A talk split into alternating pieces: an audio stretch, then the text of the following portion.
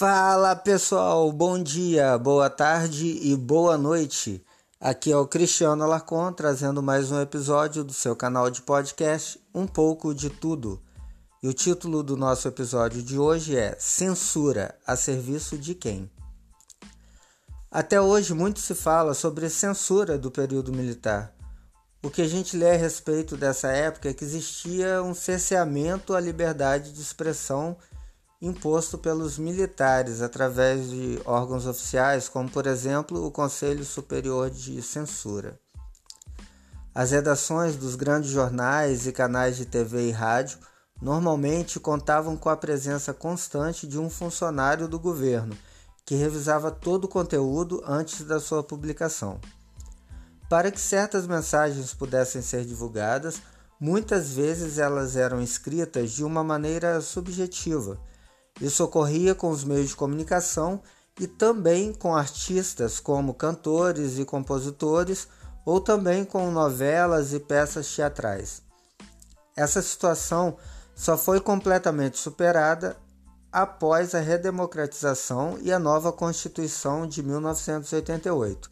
Mas será que foi assim mesmo? Será que hoje vivemos com plena liberdade de expressão? Certamente que não em nome do direito à informação correta ou da informação que interessa, temos visto casos de censura se espalhando em todas as esferas. Se antes eram as grandes empresas de comunicação e políticos de oposição ao regime militar que sofriam com a censura, hoje são estes mesmos os maiores promotores dela. Os casos de páginas e perfis ligados à direita que são derrubados não param de se multiplicar, e tais casos são justificados por esses estarem espalhando fake news. Mas quem faz a pauta do que é verdade ou não? Quem é que julga o que é fake news? A verdade é que a grande maioria dessas páginas e perfis não divulgavam notícias falsas e sim fatos que iam contra interesses de políticos e contra a pauta da grande mídia.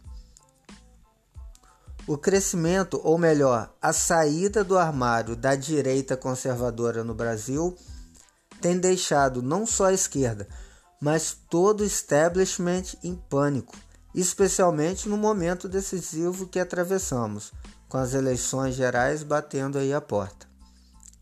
Outro movimento de censura que pode ser exemplificado pelo que aconteceu com o Danilo Gentili, ele havia colocado no seu perfil do Twitter a seguinte pergunta: Em quem você pretende votar? Bem, ele foi repreendido pelo TSE e foi obrigado a apagar a enquete. Só que com a mesma criatividade com que se fazia na época do regime militar para poder propagar as mensagens pretendidas, o Danilo Gentili refez a enquete da seguinte maneira e perguntou: Dos números aleatórios abaixo, qual você considera seu número de sorte? E adivinha quais eram as opções? 17, 12, 45 e 30. Bem, não tem nada de aleatório nesses números, né? Já que eles são os números da legenda dos principais candidatos a presidente agora do ano de 2018. E lembrando que a proibição de enquetes se estende a qualquer pessoa. Não só foi contra ele, mas qualquer cidadão está proibido de realizar enquetes a respeito das eleições. Bem, se na época da chamada ditadura militar a censura foi usada para que se mantivessem os bons costumes e para que uma expansão do comunismo fosse suprimido, hoje sofremos censura em nome de uma suposta informação de qualidade e manutenção de uma, entre aspas, eleição imparcial. No passado, a censura estava a serviço dos militares. E hoje? A censura está a serviço de quem? É isso aí, pessoal. Esse foi mais um episódio do nosso canal Um pouco de Tudo. Agradeço a todos aqueles que têm acompanhado os nossos episódios.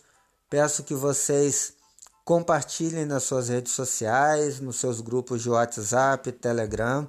Lembrando que estamos disponíveis no Google Podcasts, no TuneIn, no Apple Podcasts, no Spotify, também é, para Windows, tanto móvel quanto desktop, ou qualquer agregador de podcast aí que você tenha preferência, tá? É, caso não consiga achar o nosso canal no agregador que você utiliza, entre em contato conosco, faça um comentário em um dos nossos episódios que eu vou passar o link para que você possa colar diretamente lá no seu aplicativo. Mais uma vez, obrigado, fiquem com Deus e até amanhã.